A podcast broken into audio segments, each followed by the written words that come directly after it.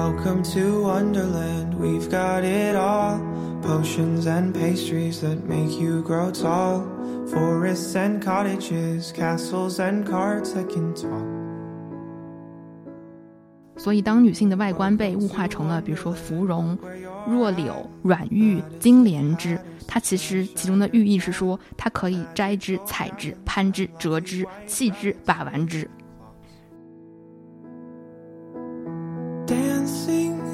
Through a dream underneath the stars. Laughing till the morning comes. 这个时候你就会感觉植物不再是一种我们平时看到的一种静态的，嗯，嗯，在不断的变化，然后感觉它没有眼睛，但是它能又能洞悉一切，就是往外生长；但是它没有四肢，但是它也能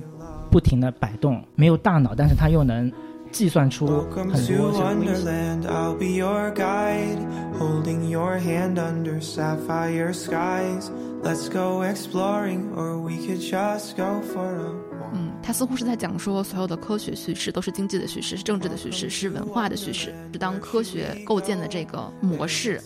出现在镜头之下的时候，它聚焦的全部都是男性的科学英雄，而镜头内的女性就变成了一个虚化的背景。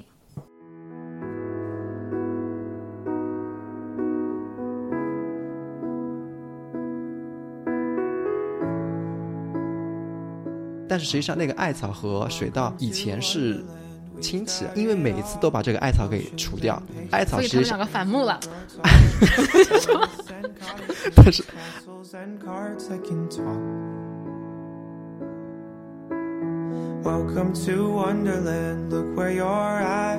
大家好，欢迎收听新一期的有朝一日，我是小六。我是阿露，我是玉林，今天我们要聊聊植物的话题，然后为了聊这个话题，我去突击了学习了很多关于植物的知识。我跟大家分享一下，我看了最惊艳的一个植物是什么吗？我以前从来不知道，可能是我孤陋寡闻啊，就是叫做岩蔷薇，它是一种会自燃的植物。啥？会自己燃烧自己的一个植物，就是超过了三十二摄氏度以后，它就会自燃。嗯，那不是它在像南方的夏天就不可能生存。对，那所以这个植物在哪儿？你问到我了，我我不知道它在哪，但是 这补课不全面。但是我我知道它会自燃。它自燃的时候呢，它主要是为了让下一代有充足的空间去生长，所以说它就自己燃烧自己，把周围的那一片其他的一些植物的空间也给它燃烧掉。这样的话，它的种子哦就会有充足的空间去生根发芽。它在燃烧的过程中，种子是有防火的功能的，就这种子不会被燃烧。它其实，所以它其实不是为了把自己燃烧，它是希望就是燃烧的时候把旁边的也都烧了，嗯所以说他们这说就是叫损人不利己啊！他们说这是一种母爱。哦，不，这也是利己，它是利了自己的后代。对，所以从这个角度就可以看出植物的生存之道。嗯。就他们的生存之道其实很简单，生存下来能够繁衍下去。嗯啊，我我们之所以想要讨论植物，其实也是因为我们在过去的几个月里面，其实前几期节目我们也都有说到，就是我们越来越多的因为不能到户外去，反而嗯。越来越疯狂的喜欢，比如说和自然接触，嗯。开始去花时间，因为被关在家里有充足的时间去观察植物、了解植物，嗯对。它们的稳定生长给我们在这段烦躁的时间带来了很多心理上的安慰和慰藉。我不知道你们两个，反正我自己看了一些，就是类似于森林文学或自然文学之类的这种书，嗯啊打开了一个新的世界。嗯，确实是因为在看书之前，我以为植物是很安静，就是很祥和的一种生物，就他们会和谐相处。但是看了书以后，发现他们其实充满了各种竞争，他们可能会为阳光竞争，会为嗯水资源竞争，会为自己的生长空间而竞争。他们在那个小小的世界里面特别的不安分守己，互相挤压。但是又达成了某一种平衡。对，嗯嗯可能在疫情之前，观察周围的植物，可能的点可能跟现在不一样。嗯就原来我是觉得，肯定是从从片的角度去看待周围的绿植啊，或者是小森林，就看它感受四季的变化。像现在家门口的楼下的一个枇杷树结果了，然后过一阵子可能杨梅树要结果了，再过一阵子可能桂花桂花开了。通过植物的变化去感受一下四季而已。但是现在就是疫情之后，感觉这个体验就慢慢的变了。关注到某棵植物，它到底有发生了什么变化？嗯，或者是它微小的一个树叶啊，或者是花朵，它带给了一些变迁的感觉。就是可能在家里待久了，就特别渴望就对自然的一些更深入的一些探索。嗯嗯。那你会盯着一棵树，观察它这一周和上一周的区别吗？我最近有两个。呃，观察其实上次在群里面也发了，就一棵枫枫叶，枫叶发在最前面，因为枫叶是手掌型的嘛，嗯，但是它最前面我看到突然看到是两片像小叶子，就跟枫叶的形状完全不一样。只是那个你确定你发在群里了吗？他发了，他发了，OK。但是我没 看，可能。但是这真的是太欠观察了，但是我一直以为。枫叶的种子是长成，就是像一个小蝴蝶一样的这个形状。其实这个是枫叶的种子，是所有人都知道的。然后，所以那天玉林发的时候，我就蔑视。因为我原来我确实没有观察过，就一直以为枫叶它可能结不结果都我好像都没有关注过。嗯。但是那天关注到了以后，就感觉，就确实植物的，因为它的花其实是叶的一个变态的形状嘛。嗯哼。就种子外面的小叶子特别可爱。后来我去搜了一下，发现最近就香港的科学家还仿造了就是枫叶的种子的形状，去设计了新的无人机，迷你的无人机，就是它重量更小，但是它可能起飞的时间或续航能力更强。细致的观察，其实有很多仿生的科技可以看出来在这个里面。可能是因为我太喜欢枫树了，所以 你说的这些知识点都在阿路的范围里面。对，没有引起我心中的任何波澜。嗯，枫树，因为枫树本身，我特别喜欢枫树，是因为它本身就是一个特别有姿态的树，就是它几乎几乎你看不到，就是说只长高的枫树，它永远都是有姿态的。嗯，啊，用它喜欢的奇怪的姿势，然后它的叶子，就是你说的它那个最后的那个种子的种荚，那个应该叫。也是非常漂亮，也非常有姿态的。包括它是远远的伸展出来的，嗯，而且在就是有风的时候落下来的时候，它是旋转着飘落的。对，它其实还有个专有名词叫翅果，嗯，就它果子是翅就翅膀的形状，哦，就也是一种进化嘛，相当于它风一来，它可以飘得更远，嗯。嗯，到更远的地方去播种嘛，嗯。而且它那个就是种荚，就是非常非常薄。对，等到秋天它真正种子成熟的时候，它是棕色的，嗯，就是会变得更水分更水分含量好像更少、更干、更薄、更脆，所以它会随风飘起来的时候，它确实会旋转起来。嗯嗯，就你可以想象，就是说，从科学家从它的翅果的形状就延伸到我们的那个飞行器的一个形状，其实你可以想象出来，就看一看到它就感觉它是一种。可以飞起来的一个小物件，所以从中就可以看到，就是你看上去就是一个很普通的植物，它的形态包括它里面的构造，其实比你任何人造的东西更精密。嗯，对你刚才说那个种子的构造，我在看那个《植物王国》这个纪录片的时候，它里面有提到，就是每个植物的种子它实际上是不一样的，有些种子可能是带钩的那个形状，就钩子一样，这样方便它去跟其他的植物挂在一起。方便它繁衍生殖，不光是植物，还有比如说动物身上的毛，对对对对，人身人的衣服的材料。因为我们小的时候就有一个，我叫不上来名字，但是你可以往人身上一扔，对，就会就会粘上去，还有点尖尖的那种啊，嗯嗯，然后还有一些种子可能就是像那个嗯圈圈。连在一起的样子，就是可以风一吹，能方便它飘散到各个地方，方便也是方便它繁衍和繁殖。所以说，在微生物显微镜下观看的时候，每个种子都有自己独特的一个构造，都是为了它某一个功能而设计出来的。这个功能就是为了传播。对对对，好像他们都是想，嗯，尽可能的传播。嗯哼，包括好像。是希望这个种子不要光散落在脚下，是能够去到远方的。嗯嗯，那天我还在一本书上看到说，他说我们实际上裤裤子裤子里面的裤裤脚边上那个卷起来那个动作，嗯，实际上也是种子传播的一种方式。哦，人们在森林里、花园里行走的时候，会沾上一些种子在你的裤腿边上，然后你走到下一个地方的时候，你可能裤腿这么一抖，它就到了另外一个繁殖的地方。所以说，我们也是在间接的帮助他们。也许不是。也许是他们在利用我们，不是我们在帮助他们。嗯，我我想不起来，我是在看，我是哎，这个比较久了，是一个植物学家的笔记还是什么？很久以前读到的，但是我印象很深。他说：“真的是我种了苹果吗？”其实苹果种了你吗？对，他就说：“真的是我种了苹果吗？也许是苹果太好吃了，以至于它诱惑我种了它。”嗯就是，他这个控制你的思想，然后让他让你去种它。对啊，因为它太好吃了。嗯确实，你比如说你，像我现在在家家里面种的植物，我就会种我喜欢的品种的番茄，嗯因为它太好吃了。嗯，对啊，所以那个植物学家他的就写的说，真的是我种了苹果吗？还是说苹果是因为用它的美味诱惑了我，让我来帮助它传播？嗯嗯，其实刚才玉玲说到说，她现在开始观察一个植物在不同的季节的变化，而不是在不同的季节看当季应季的植物来识别季节。我是在看那个怎样观察一棵树，然后它里面就有一个入门指南，嗯哼，它里面入门指南里面就首先写了，都是说要在不同的季节重复的观察，嗯。然后看同一个植物，或者是你经常去的同一片花园，嗯。它里面的这些常见的、你常见的这些物种在不同季节里的变化，因为很多植物的形态是很难在一个季节之内观察到的，比如说它的花、它的叶、它的种子，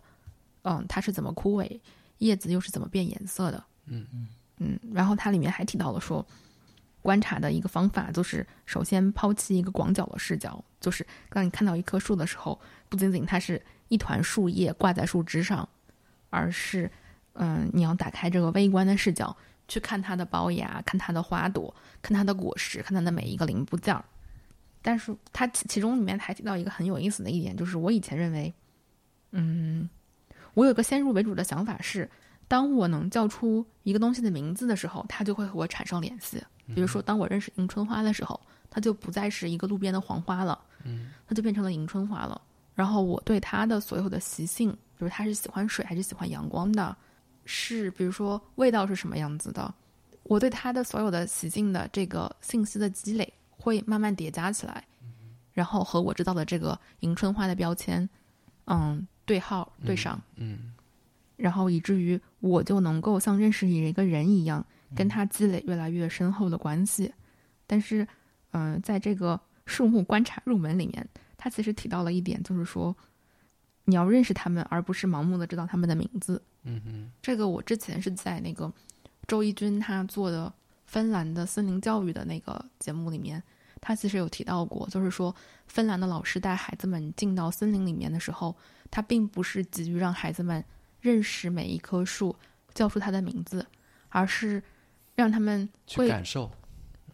对，然后去观察，嗯然后让他们通过自己的观察，给这棵树起一个名字。嗯，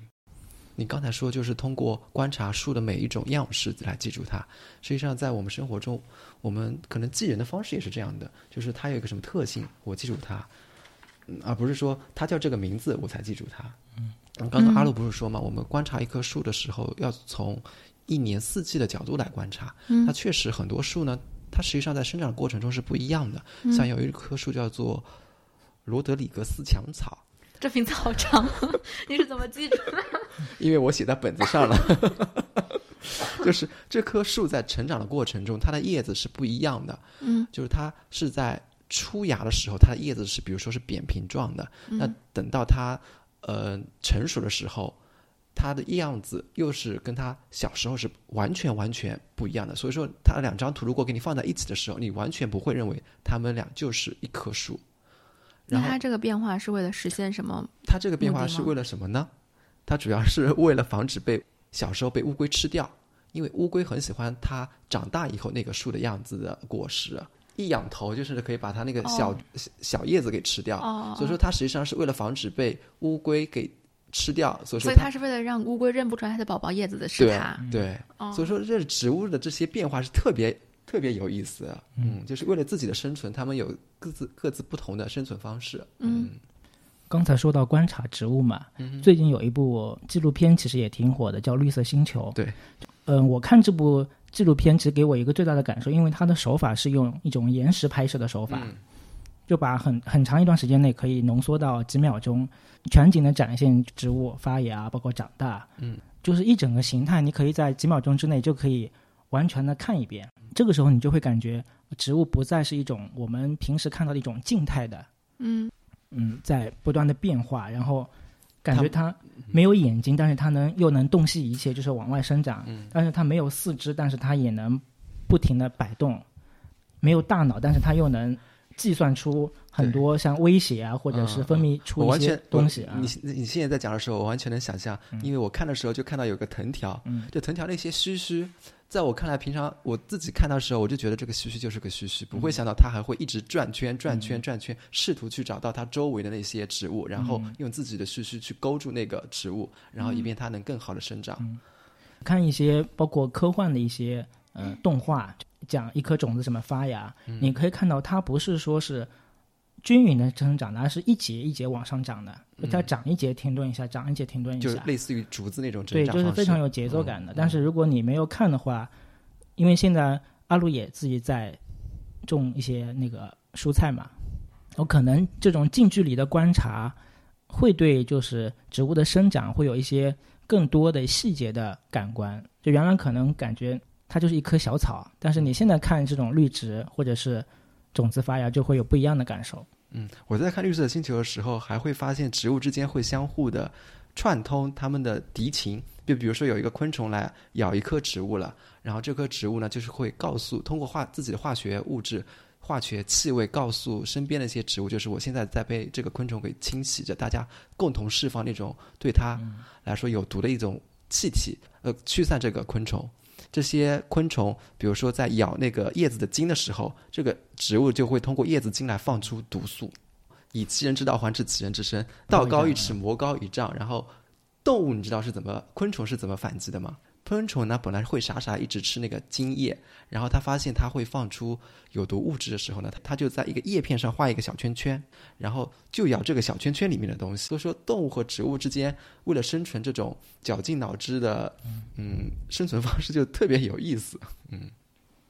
我没有看那么高级，我是在小红书上看到别人自己拍的家里面的植物岩石。但实际上，我觉得阿路可能对这个话题更有发言权，因为他真正的花了两个月在养一个植物啊、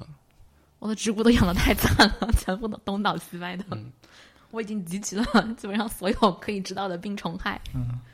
我是没有养过植物，但是因为我小时候生长在农村嘛，然后我会偶尔的去观察，就这棵植物从种子变成一棵植物的时候，它的一个过程。但是对我来说，最欣喜的那个阶段就是它刚刚发芽的那个阶段，就是它刚发芽的时候，不是绿叶长出来了吗？但是绿叶上又有一颗壳，哦种子壳还套在它的叶子上。那我觉得那个生命就是太有意思了。就它还没有把它顶开，也没有把那个壳给顶开，但是还嵌在那边的时候，就是绿叶带着壳，就是能看出来一颗生命的向上的旺盛的生长力。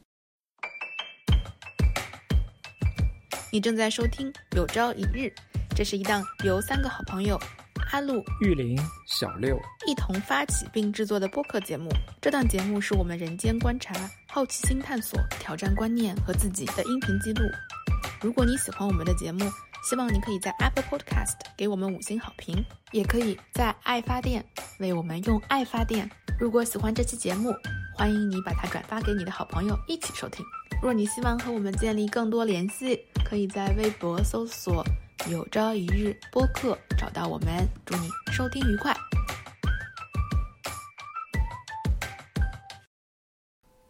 刚才阿洛说到那个植物，你种的那个植物东倒西歪嘛，其实我也有这种感受，就感觉那个种子刚出土以后，它是非常脆弱的，啊就它的茎不是非常柔软柔软的嘛，啊，所以我现在也种那个种了三种蔬菜嘛，它倒了是不是？对它倒了以后，嗯它就很容易就萎掉了，它不再生长了。倒了就说明你种残了。因为我的 前不久科科刚学的普专家来了，科普专家。前不久刚学的 务农知识，给你解释一下。你要确保植物是有充足的空间的，大概每个小苗和每个小苗中间要间隔五到六厘米，嗯，才能让它真正的充分的成长。间隔远的和间隔近的，就是我有对照组，同一棵植物就会完全长得形态不一样。很小的那个角落里面，它因为没有足够的空间的植物，它就是会长成细高细高的。而那种就是有足够空间的植物，它就是摊开长的。嗯哼。所以我在这个过程当中就觉得种菜真的很需要地啊，就是。我我虽然这次没有种东西啊，但是我听你们两个人在描述的时候，我就想到以前我看别人插秧，他们也是这样的，就是先把秧。在一个地方种好，然后他们会种的很密很密很密。嗯。然后如果你要把这个秧挪到另外一个地方去生长的时候，他们就会人工的时候把它们隔得很距离很大。在那个在田埂上。对对对。每隔多少厘米有很大的间距。对。弄一个洞。对。然后那时候那时候我看叔叔阿姨们在插秧的时候，还会经常会抬头看一看这个秧直不直。嗯。距离够不够有充分？所以说我在想，你们可能养植物的时候，是不是也应该先让先可能在撒种子的时候。很密，但是下一个阶段就是要把它们独立的有一个区间，让它们去生长。插秧其实是为什么？知道那个一颗一颗移，它有多费劲吗？没有，就那样排一个一个排开，真的很累，而且真的很占地方。嗯，就是让我深刻的感受到了为什么我们就是说憎恨地主，他们家有那么多地，因为这个种菜它真的很很需要，就是地作为一个先决条件。嗯嗯。就我小时候是插过秧的，嗯，你们小时候插应该没插过啊？我们家没地，你们家是种麦的吧？我们家没地。你接着说。刚才你说到插秧嘛，其实现在都改革了，机器插秧吗？不是机，不是说机器插秧，就原来为什么要整整齐齐的要先先育秧？嗯，先把就是苗育。哇，你这个词都会育秧，就先把苗给长出来，对对，然后再把苗拔出来，再去插到一排一排插的很整齐，插到地上嘛，嗯。就是一个原因是，就是说，嗯，可能插插的话，它是更深，嗯，就它更不容易倒。呃，另外一个种的整齐的话，对后续除草会比较方便。嗯，是的。但现在呢，可技术改进了，嗯，有一种是抛秧，就我小时候他们已经开始抛秧了，就那个秧苗是啪抛出去，就随机播随机长长在地上的。那它万一长歪了，那怎么办？那所以这这个原因就是为什么原来要插秧嘛，就是不容易长歪长得直。嗯，但是那样的，那你的那个秧苗万一扔出去根朝上呢？那所以所以这个就是一个是方便，另外一个你抛出去也要技术的啊。就它的抛，它的抛的话肯定会确保那个根是在水里面的。对，那你这只有入水的才能这样操作。那如果就是。入土的呢？你这个感觉就是筛简历的时候，先电风扇电风扇吹一吹，然后那些简历吹走的那些就是没有运气。呃，还有一种现在就是连插秧都不插了，就是直播，就把种子播上，撒在那个水田里，让它自己长出来。你说的这种都是在水里的，我说的都是水稻啊，不是说的是小麦啊。嗯嗯，你刚才说到水稻里面要出杂草，那有一种杂草叫做艾草。你有我不知道你有没有发现过，就是艾草实际上它的形状跟水稻长得非常非常的像。农民伯伯在除这个艾草时候，都是会把它拎出来，然后把这个他也是把它当成一种杂草嘛，把它拎出来。实际但是但是实际上那个艾草和水稻在以前是亲戚，嗯嗯，因为每一次都把这个艾草给除掉，艾草实际上两个反目了。但是艾草呢也会。就是也会演自我演化的嘛，它就会把自己长得越来越像，越来越像水稻，就是让人类你用肉眼来看的话，那可是艾草是怎么知道水稻长什么样的呢？这就是自然基因的一 奇特呀！就是我觉得是因为它俩老长在一起，然后互相近朱者赤是吧？没有啊，就是比如说根部纠缠在一起，然后营养成分互相交织在一起啊，那也有可能。啊，反正最终的结果，就是艾草跟水稻越长越像，越长越像，然后导致人们无法轻易的把这艾草给去掉。嗯，所以说有时候就特别奇怪，就是说我们人类在筛选一种动物为杂草，但是反而是促进这个杂草和它要和它竞争的东西越来越像。嗯嗯嗯。所以说我们选择了，最终它成为了水稻，之后我们就没有杂草了。真的是这样，就是人类的筛选大于自然选择，反而筛选出了更强大的对手。我觉得这也是，嗯，就是很多时候植物学家和森林生态研究中会把森林称之为社会，并且他们很多就是研究森林的学者都认为说，森林社会才是真正的社会主义，因为他们是互利的，互相传递信息，互相帮助扶持，虽然也竞争，但是又能达到一种平衡的竞争的状态。嗯，也有很多文献说会把，比如说森林中很大的一棵树叫妈妈树，嗯哼，包括刚才小六在一开始说到说那个叫什么花？岩蔷薇，哦，它燃燃烧自己是一种母爱，嗯。其实都是一种很拟人的说法。嗯《生死之旅》这本书中，作者就提到了说，我们一直尝试用人类的词汇去形容森林是非常不恰当的，因为这些词都太局限了。我们对森林的理解和观察，我们的认知也太局限了。嗯它的广阔和浩瀚，其实完完全全是超过我们的理解和想象的。当我们使用人类的词汇去把这个更大的生态系统拟人化的时候，其实是把它局限化了的。是的，也正是如此，我们可能会需要一种新的语言去描述植物，就像我们也许不应该用“森林王国”这样的词去比喻，嗯、指代森林，而是应该用“森林”作为一个比喻来形容我们的社会和世界。嗯嗯嗯，然后刚才你们都，既然你们都提到了，我们家现在种了一些植物，就是有一些是可食用的，有一些是不可食用的。但是我种的都很惨，我的观赏植物已经秃了，然后 我的 是缺少阳光是吧？阳光应该不缺吧？它得了白粉病，就是我最我最昂贵的和最喜欢的一盆植物，它得了白粉病，嗯，而且在一开始我没有我没有就是快速的识别出来那是白粉病，所以错过了最佳的治疗期，而且也用错了药，那你现在是怎么拯救它的呢？给它喷药啊，每天给它喷药啊，但是它没有好转的迹象，都至今没有什么好转的迹象。嗯然后白粉病就是让叶片从边缘开始枯萎，一直枯到中心，最后叶片整个枯掉，然后最后整个树所有的叶子都枯掉，然后这个树失去光合作用的能力，嗯，然后它就死了。我的这盆植物就是完美的呈现了这一个过程。没事，反正也这也不是你第一盆养死的植物。谢谢你。家里面多了这么多植物之后，我就会发现，要想种菜，它真的是每天都有不同类型的农活儿，而且它不允许你拖延。如果你今天看到该浇水了，哎，你说早晨我先出门，晚上回来再浇吧，要不明天再浇吧，那那个叶子就马上就低头了，然后就软塌塌的没有精神。包括我有一颗蓝莓，我的蓝莓只结了三颗果。我们家说好了，三个人一人一颗蓝莓，就是我们今年的丰收的果实。结果因为那天蓝莓的根系是非常浅的，所以它是非常需要及时浇水的。因为那天两天没接水，没两天没浇水，三颗果已经掉了一颗了，现在家里只有两颗蓝莓。要竞拍了，对，现在不是有些地方因为疫情嘛，就是嗯农民去务农要务农证，嗯，这其实很容易务农时呀。就是中央不是每年都会发消息说不要务农时，嗯不要务农时。嗯嗯嗯，真的很重要。然后就是完全不能拖延。比如说，你今天看到叶片上长虫子了，然后你觉得就是晚上回来再喷药吧。然后晚上回来，因为那个植物的药啊非常费劲，他会跟你讲这一包药是能浇五亩地的，然后五亩是什么概念呢？你不知道？不是你就开始算，我这块地我是要浇几克，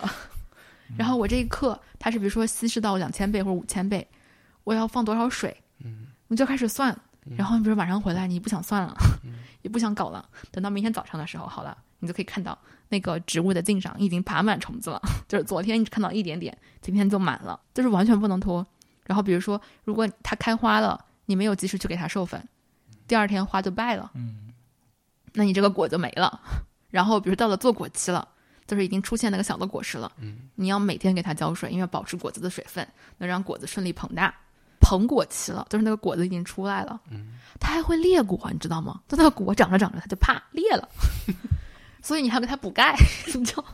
然后你就会发现，哇，我这个养了一棵植物，就跟养了孩子一样的，这是个干不完的活儿，然后你就会发现，基本上没有一天好日子过。嗯你这跟养三个孩子没什么区别。哎呦，我真的 就是跟养孩子差不多。当然也可能是我就是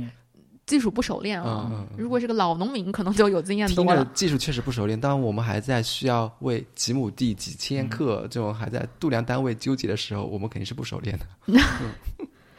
也是在这个过程当中，我就明白了，就是为什么我们中华民族是一个勤劳的民族。因为作为一个农耕民族，你真的是不得不勤劳。也因此，我会就是想到，你看我们的民族当中，就是我们的文化当中，就会有很多那种观天象啊，嗯嗯，这这种东西，就是我们很在乎老天爷有没有给我们一个好天气，嗯他有没有给我们一个风调雨顺的好气候。嗯因为我们的生计和收获，就是完完全全的依赖于，嗯，农作物，对，其实农作物是非常脆弱的，你可能在播种的那一个时间段，你要细心的呵护它；嗯丰收的时时间段，你也要细心的呵护它。比方说，现在很多地方要丰收小麦吧，但是又怕有强暴雨，又怕有台风来，他们就愁着，哎呀，我这个东西都长熟了，还没有人来割，那也是一种愁。就是你在生长的时候和丰收的时候，你都要去愁它，这真的是一件非常耗体力的工作。嗯比如说像他们说很多水果，就是糖分很高很甜的水果，嗯。如果在那个果实成熟的时期多雨，就是刚好今年多雨，那这个果子的味道好像就会很淡，就是不够甜。嗯，那你怎么能控制它多雨呢？好像只只能跟龙王祈祷，就是说你你别来，你别下，只能就是做一些这种就是呃祭天这样子求雨或者求求太阳这样子的行为了。哦，突然就是这些传统的习俗全部都 make sense，就是 make new sense 了，其实做农民是非常累的，真太累真的了。特别累。嗯，因为小时候其实那个时候其实大家都还有田，嗯，不像现在就是田都卖了。我小时候就已经没田了。哦，那我们是，我们是农村里，我们俩是农村长大的，你是地主。就感觉特别忙，因为你像春天要开始插秧播种，然后像现在这个季节，马上那个第一早稻要熟了，嗯然后三伏天去割稻，嗯。就三四月份啊，一月份的时候就是要挖毛笋，嗯。然后这个笋是非常重的，嗯，然后马过一过一个月马上就要摘杨梅了，嗯。摘杨梅其实也是一个特但是别，那首先是你家里面有好几种农作物的大户农农家。不是因为是农村嘛，它肯定有又有山又有田，那肯定要种啊。哦，然后像那个杨梅，其实它的保质期是非常短的，嗯，几天时间。然后这个时候呢，刚好又是梅雨天，是的，所以真的是非常痛苦的。你要冒着大雨去把那些杨梅给摘下来，下来嗯然后还要卖掉。在而且这种又不是像苹果啊、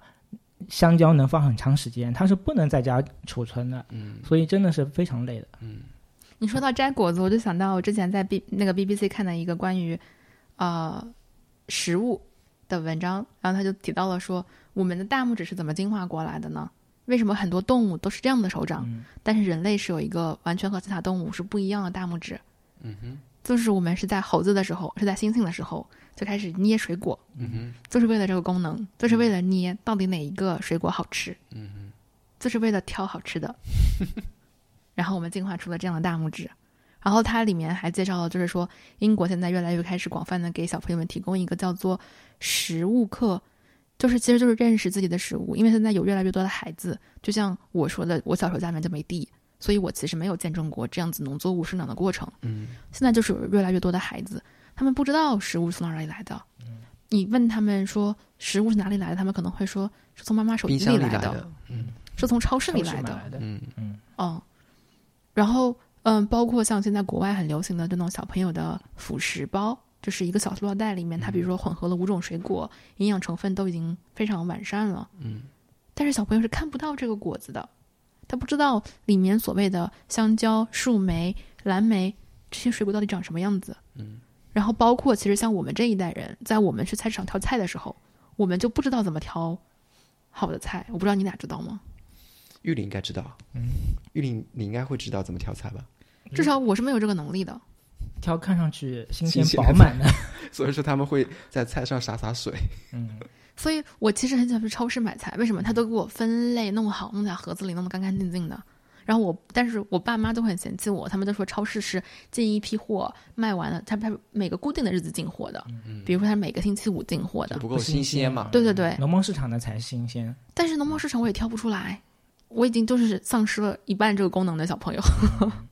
那你挑那些不蔫儿的，那就 OK 了呀。他都看着挺好的，嗯，那就是都喷着，水啊。那都好啊。那超市里的也看的也都挺好的，超市里你们那是比较高级的超市，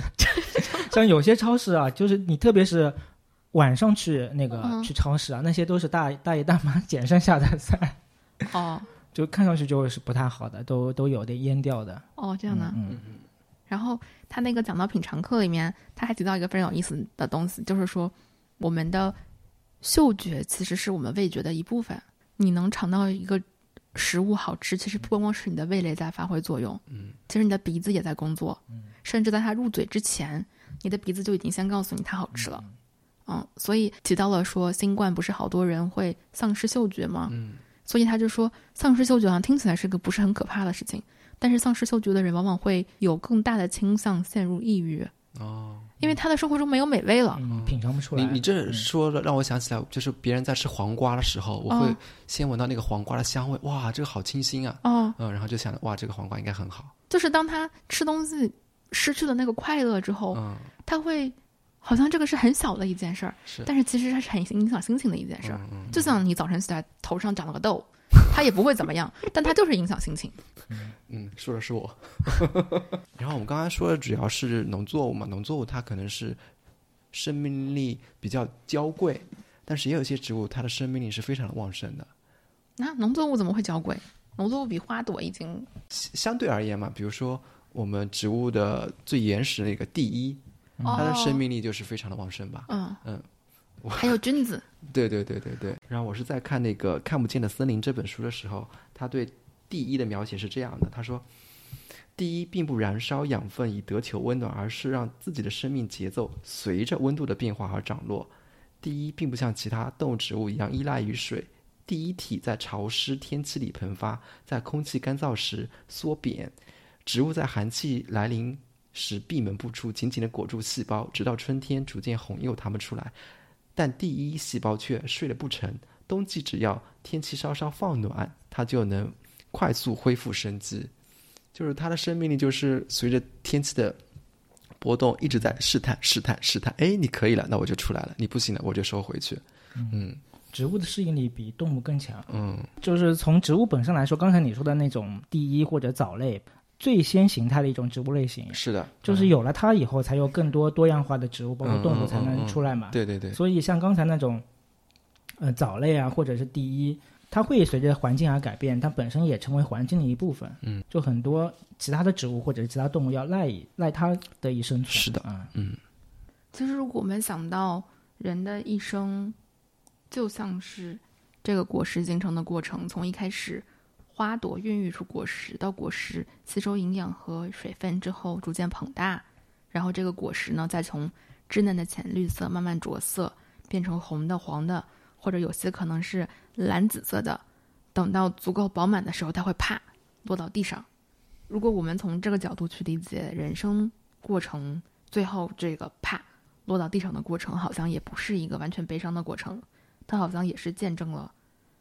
整个这个变得丰盈饱满的过程。虽然最后会落地，但是它曾经有过这样一个丰富的生命嗯，啊！我多希望我的 蓝莓 能最后稳稳的 啪落地。对，我我其实就是这两天刚刚读完了一本特别有意思的书，它叫《花神的女儿》。它其实是我觉得应该可以归类到女性文学底下去。它关注的是历史上的女植物学家，哦，嗯，但是以及为什么这些女植物学家消失了，或者说他们从来不曾在历史上真正留下名字，就是为什么最后我们当把植物学归为一个学科的时候，留下的都是男性植物学家的名字，而最早植物学其实是属于女性的，是一个属于女性的学科。为什么呢？因为在一七六零年到一七八零年，差不多这个世纪当中，英国出现了很多的女性的植物学家，其实大多数都是中产阶级和上流社会和贵族的女性。当时摆弄植物被视为是一个嗯，身份地位的象征。对对对，阶层比较高的女性的爱好。嗯嗯，就是她不像普通的女性要忙于那些琐碎的低级的家务当中，她能有一些闲暇的时光来，嗯、做一些园艺，这被视为是一个更高级的类型的家务，并且因为它仍然是，嗯、被固定在家庭这个场域里面的，嗯，就是他们很多都是给自己的花园做造型啊，就是最新一季的《Why Women Kill》里面，他们不是也有一个 Garden Club 吗？嗯就是那些女女家庭主妇们，他们会就是一起在一起加入这个 Garden Club，然后一起搜手，然后互相攀比到底谁的花园更漂亮。所以当时女性是被鼓励从事这种园艺和植物的种植活动的。当然我，我的另外一个想法是，可能本来植物学是一个属于女女性的学科，是因为很多植物它是有实用价值的，而厨房似乎也是一个属于女性的场域，所以把植物学分给女性好像就是显得更连贯、更天经地义一些。十九世纪的时候，植物学开始在英国大为流行，它变成了一个科学。嗯嗯，当它成为一个科学的时候，它就不属于女性了。植物学就开始逐渐的被现代化和科学化，然后在这个它逐渐变成一个学科的构建当中，男性的专家就剥夺了早期女性在这个植物学中的情感体验和权威价值。最早的时候，很多女作家在书写植物类的文学和文献的时候，她们其实会讲很多，就是他们的叙述方式是很个人的。嗯，我能联想到的就是现在你会看到很多写食谱的女作家，她们在介绍一个食谱的时候，不是单单告诉你这个菜怎么做，他们很多时候会告诉你这个菜在他们的家族上是怎么由他们的祖母、他们的妈妈一代一代从小做给他们吃，嗯他们和这个菜有很多故事。嗯他们会先写很多故事，然后最后才写这个配方和制作的方式。所以我在想，当时的女性植物学家可能也是这样去书写这些关于植物的故事的。嗯，所以很多时候是掺杂了个人的情感和很多不那么科学、不那么客观的东西的。但我觉得从推广的角度来说，女性这种写作方式是更有吸引力的。是的，但是从男性把这个男性进入这个学科开始，就就开始说这样的写作方式是不对的，是不客观的，是不严谨的，是不科学的，并且男性开始使用拉丁文对这些植物进行分类和命名。因为拉丁文是更高的一种阶层的象征吗？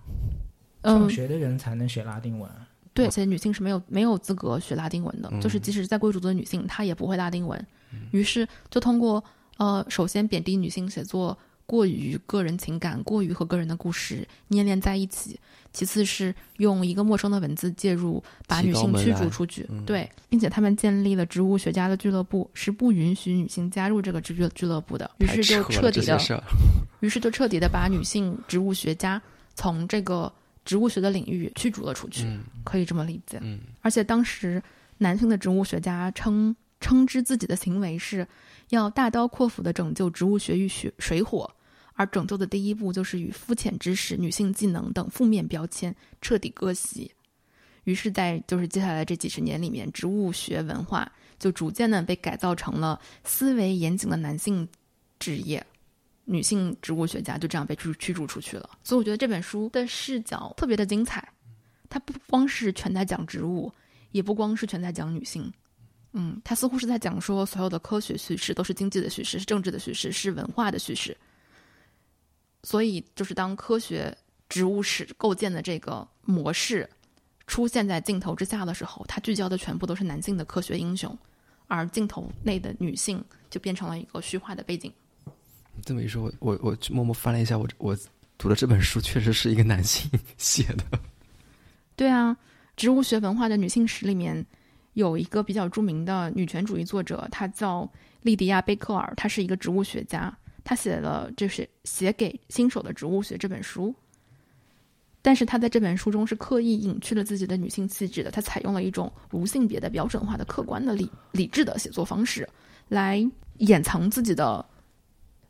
呃女女性气质对，嗯甚至和传统的跟我们上面提到的这种女性做植物学家的写作方式，好像是完全割席的。就是说我跟他们不一样，我就是来客观的、科学的去写。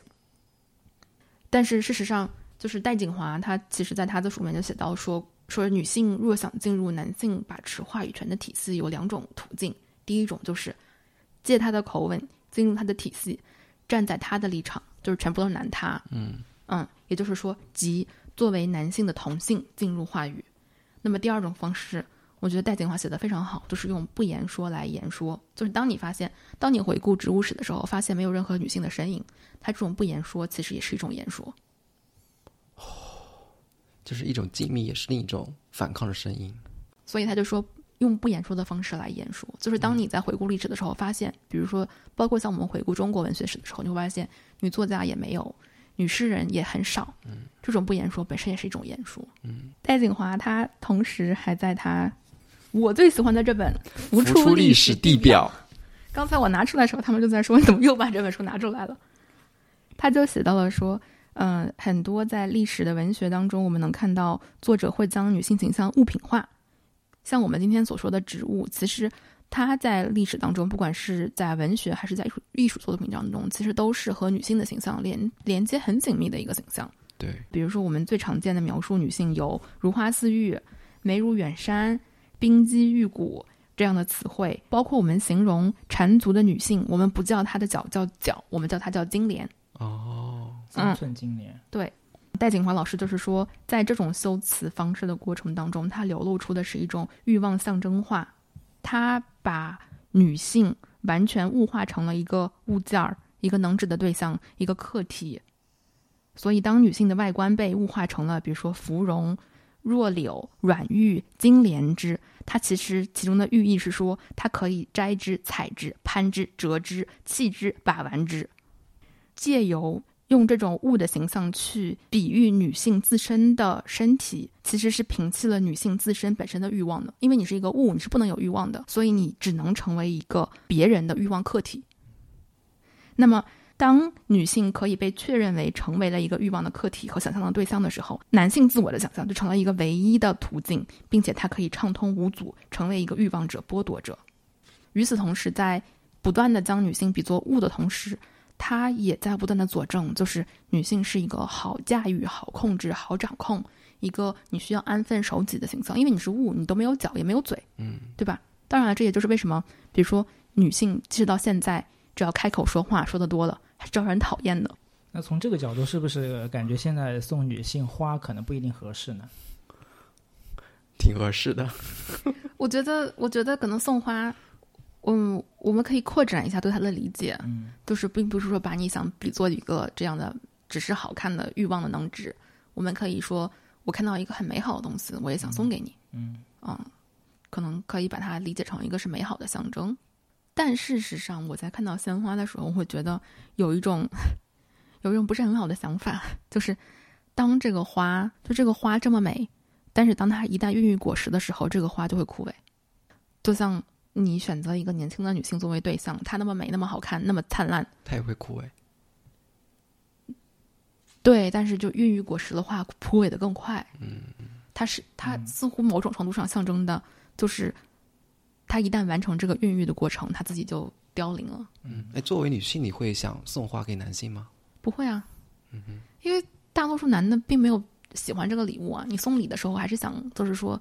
一个对方喜欢的吧。嗯嗯，而且在我植物养殖的过程当中，发现了，就是如果你想要一个植物不停的发展自我，就不要让它开花结果。就是它开的花就该剪了，开了花就该剪了，它就会一直长，它就会发展自我。嗯一旦你让它开花结果了，它就放弃发展自我了。嗯，你这一段隐喻的太深了，我都能听出你的内涵。听众朋友们，你们听懂了吗？然后我们回到戴景华老师写的真太好了，就是他说这种物化的比喻，比如说这种花草之喻，其实嗯，在古代文人当中不仅仅是写女性的，也有很多文人用花草来自喻。但是他们在什么情况下会用花草来自喻呢？他们在自喻为花草的时候，总是有一种嗯，仿佛把自己比作女性的这么一个影射，所以。往往是在他们发牢骚、表现自己怀才不遇的时候，才会在诗中用一个女性身份来比作自己。唉，在男性都是在由父与子掌握话语权的社会当中，他经常会有一些诗句是男性自喻为女性的。他可能就是比较经典的是有，比如像“草木有本心，何求美人折”，还有“意外断桥边，寂寞开无主”这样诗句中的花与主、草木与美人的关系与。君怀常不开，见妾当合一中的君妾男女的关系是做相比较的。在这两类诗中，总有一个固定不变的两种角色：一个是主体，是驾驭者，是赏识者；一边是价值客体，是待取用者，是服从的被动者。当一个男性的诗人不得志的时候，他就会把自己比作是一个女性的，或者是比作是一个植物的，比作是一个花的，因为在这个时候，他沦落成了一个待取用者、服从者、被动者、价值客体。他就把这种君跟臣的关系，用女子跟男性的倾慕，或者是得不到爱情的这种怀才不遇跟连对照起来了。对的，嗯嗯，但他不能直接说自己得不自己是一个到领导不成器的赏识男人。对，他在不成器的男人的时候，嗯他不能成为一个男人了，他就成为一个，嗯，我他只能们可以说是一个个阴性的，嗯他不再是阳性的了。是的，嗯所以这让我想到，就是比如说我们童读童话故事，像灰姑娘从楼梯上，她穿上那个水晶鞋，换上礼服，从楼梯上走走下来的那一刻，就是童话故事里面总会有一些这样的情节，就是写给男性视角。呃，不仅如此，是这个公主她光美还不够，她的美必须要得到一个主体的确认。王子的确认，对，嗯她必须要有王子确认过她，她才是美的。嗯而且这个人往往是王子，他不仅是男性，他还是一个权力主体。哦，就回到植物，植物的话，就刚才说它的目的就是很纯粹的，嗯或者是比较简单的，就是生存跟繁衍。嗯它不会想着就是说我比你高级或者我比你低等，它是自己长自己的，或者它是通过依附别人就是长自己的，嗯，互相竞争的长自己。对，互相竞争的长自己。但从人的角度呢，他就会去比较，嗯会有这种高低之分，甚至在我们的眼里，植物就是低级的，但事实上，植物比我们高级。比人或者是比动物，嗯它的那个进化的史要长多少倍都不知道。是的，嗯当我们觉得它是低级的时候，其实它比我们更高级。对，正是因为它可以自己从光合作用吸取养分，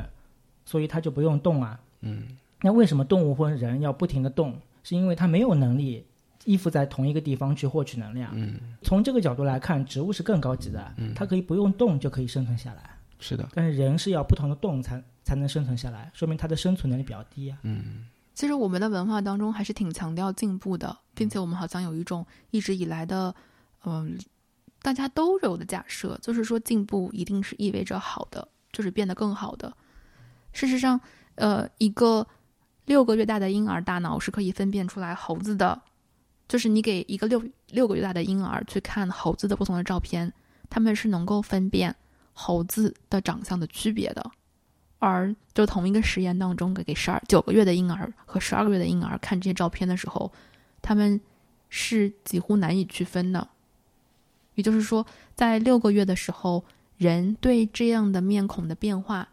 就是动物的面孔的变化的细节是有，高度的敏感的。，对，嗯但是到九个月和十二个月的时候，它却没有了，是为什么呢？因为他发现他不不需要去识别猴子的长相的差异，嗯他会把主要的发展放在去识别人脸的差异上，嗯它其他的功能会弱化。嗯，但这其实，在成长过程当中是一种进步。嗯，但这个进步，它其实是意味着一一部分功能的丧失。是的，哦，所以进步不完全是说进步后的就一定是更好的，或者是功能更强的。嗯嗯，其实我那天还瞟到一眼一个很好看的故事，它就是说有一种植物它叫金凤花，它在全球传播和引引种的栽培过程当中，这个植物一直携带着一个秘密，就它是一个隐形知识，就是说这个植物它是可以当做堕胎药的，但是在它传播的过程当中，这个信息没有被传播开来，然后这个事情就非常有意思了。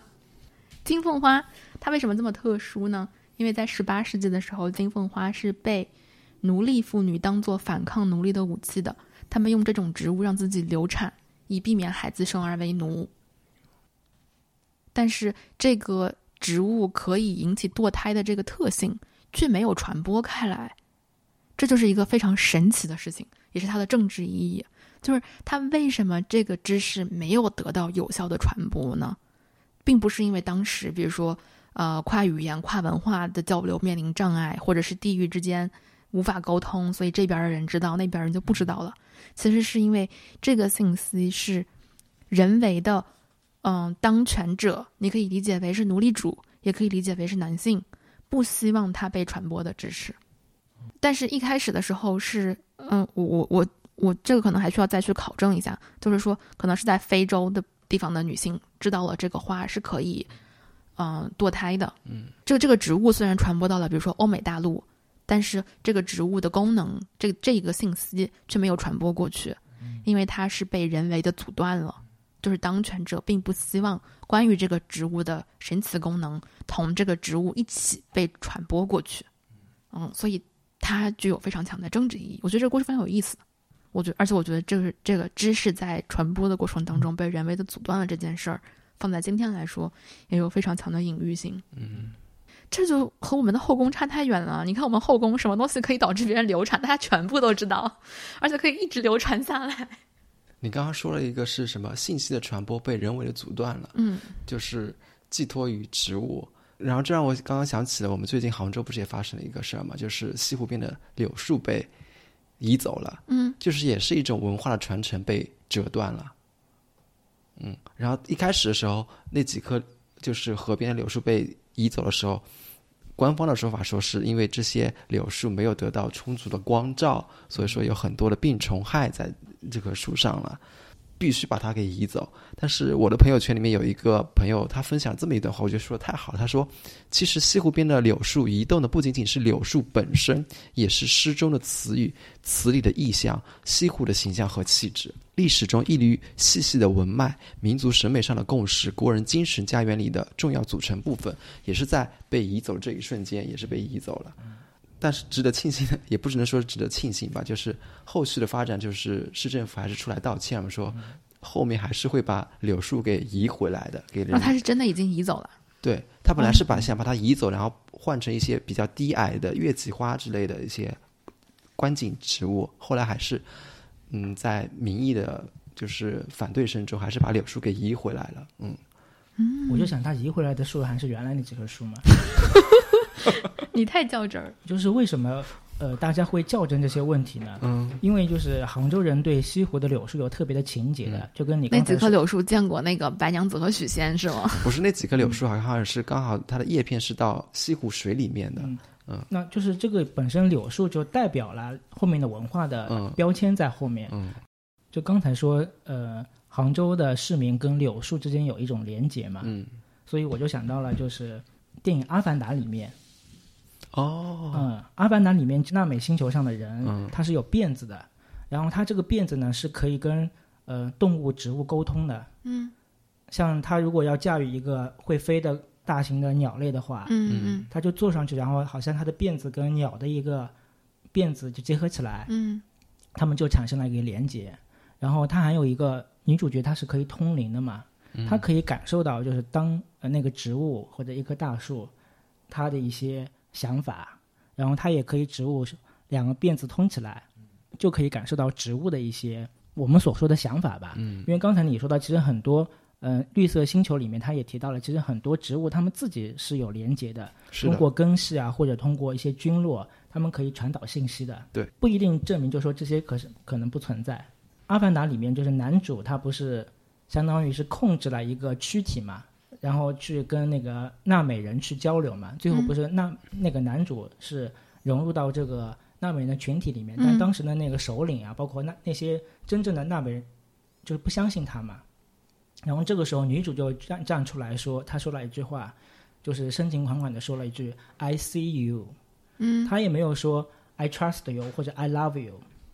她说的是 “I see you”，嗯，就是她这种情感的连接，就是我看到你了，嗯，我看到你了，才会我们才有真正的连接，嗯，不外乎其他的感情，就刚才我们说跟植物的连接，也是我看到这个植物，我看到了它成长的一个一步步的发生的转变，嗯，就是这个时候才会有真正的说 “I see you” 之后就 “I get you”。嗯。就只有看到了这个东西，或者我真正愿意去观察这些植物的时候，我才能真正的了解它，我才能把它嗯、呃包容进来，当做自己人一样看待。嗯，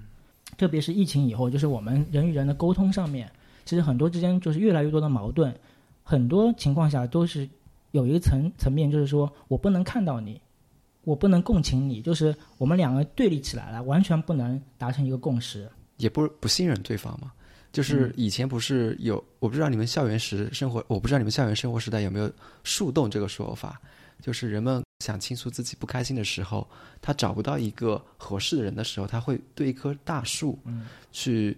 发泄出来，会把自己的苦闷情绪跟这棵树来进行倾诉。真的吗？我们是一个时代的人吗？嗯，树洞你们是跟树洞倾诉的吗？我们是跟赛博树洞倾诉的，我们是在网上跟互联网树洞倾诉的。对对对，树洞就是互联网的树洞吧？对我说的树洞就是互联网的树洞嘛。我想，我但是们是一个时代的人。那时候还是校内嘛，校内不是有很多树洞嘛？有时候我在想，刚才你说到网络的树洞嘛，嗯就是刚才说的纳美人的辫子啊，他们可以互相之间交缠在一起，有有种像就是 USB 接口，嗯就我的接口要对，我不能用那种华为的接口去插苹果的那个口子。嗯，虽然两个都是连接的一个物件啊，但是它们的口子如果对不上的话，就不能产生这种连接。嗯，呃，对于我们来讲，可能在现实生活中，感觉找不到这种对口的人去交流，所以你会选择一个树洞去做交流，因为它是万能的一个接口。哇，你这句话说的好好，万能的接口。嗯，你正在收听《有朝一日》，这是一档由三个好朋友阿路、玉林、小六一同发起并制作的播客节目。这档节目是我们人间观察、好奇心探索、挑战观念和自己的音频记录。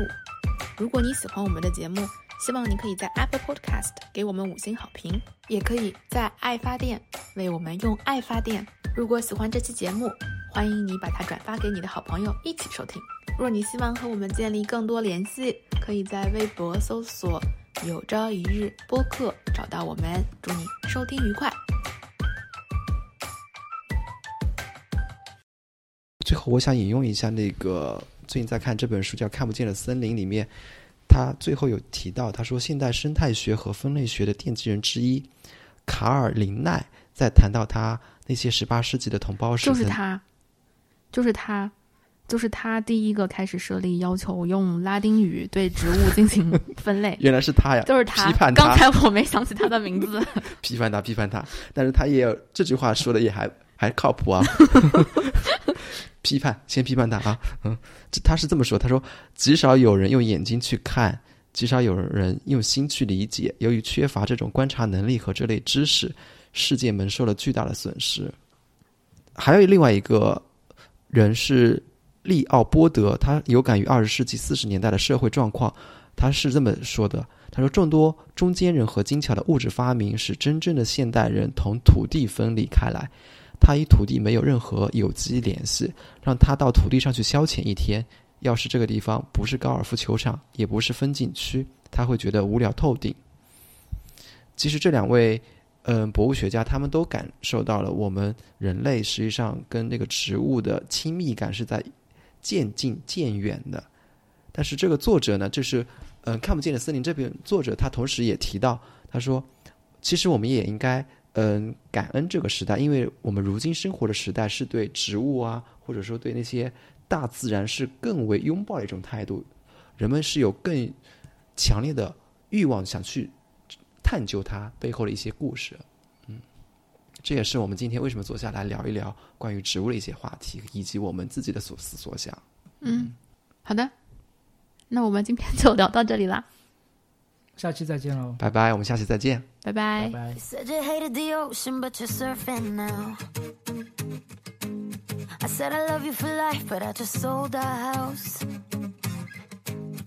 We were kids at the start, I guess we're grown ups now. Mm. Couldn't ever imagine even having doubts, but not everything works out. No, now I'm out dancing with strangers. You could be casual changing so fast. Así es la vida.